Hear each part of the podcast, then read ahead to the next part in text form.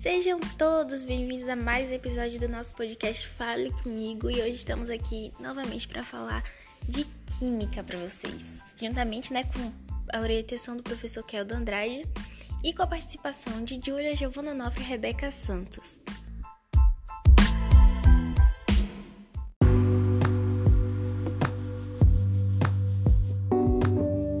O assunto principal de hoje são os óxidos.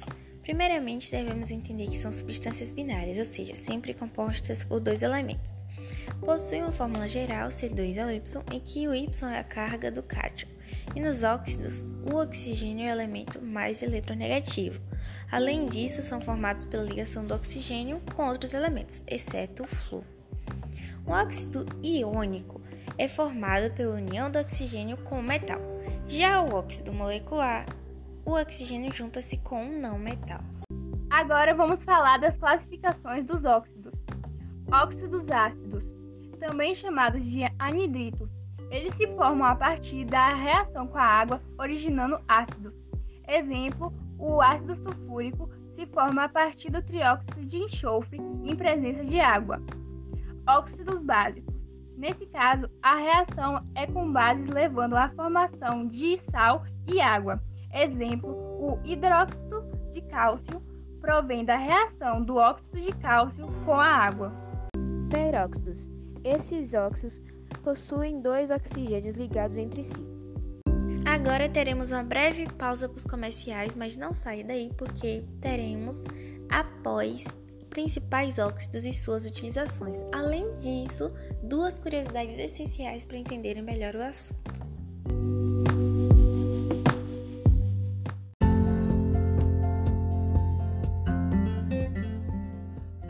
Conteúdo sobre química com alta qualidade como este, você encontra no canal Química com K, onde há variedade de vídeos sobre química com o professor Keldo Andrade. Qualquer dúvida, nos siga nas redes sociais, arroba Fale Comigo.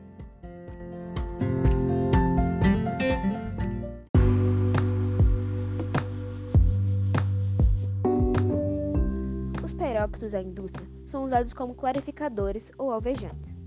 Para sua utilização, sua concentração é superior a de 30% de peróxido de hidrogênio.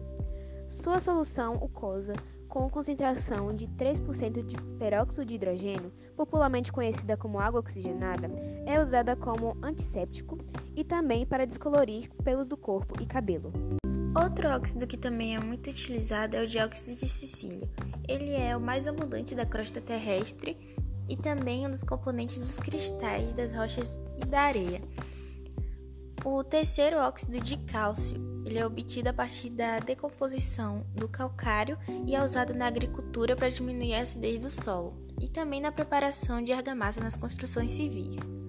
Outro também muito importante utilizado é o óxido nitroso.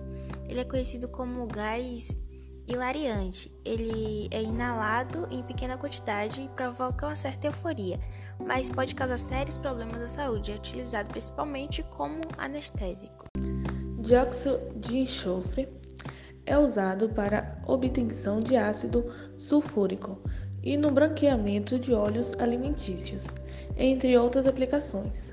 É um dos principais poluentes atmosféricos. Em dias úmidos, combina-se com o vapor de água da atmosfera e origina a chamada chuva ácida. Monóxido de carbono é usado para obter certos produtos químicos e na metalurgia do aço. É normalmente o principal poluente da atmosfera das zonas urbanas. Inalado combina com a hemoglobina das hemácias do sangue, neutralizando-as para o transporte de gás oxigênio no organismo. E para concluirmos o episódio de hoje, trouxemos aqui duas curiosidades essenciais sobre os óxidos. Primeira, os compostos binários OF2 e O2F2 não são considerados óxidos, pois o flúor é um elemento mais eletronegativo do que o oxigênio. E como já dizemos anteriormente, o oxigênio nos óxidos tem que ser o elemento mais eletronegativo. E a segunda é que, embora os gases nobres sejam poucos reativos, é, em condições especiais, é possível criar óxidos dessa família, como o de cherônio, que é uma molécula de cherônio e 3 de oxigênio, e uma de cherônio e 4 de oxigênio. Esse foi o episódio de hoje, espero que vocês tenham entendido e compreendido. Não esqueçam de favoritar os episódios para que vocês possam continuar acompanhando os assuntos de química e também sobre outros diversos assuntos, nosso podcast Fale Comigo, e também de seguir o podcast de Química com Cade, que é o do de Andrade. Muito obrigada pela atenção de todos e até o próximo episódio.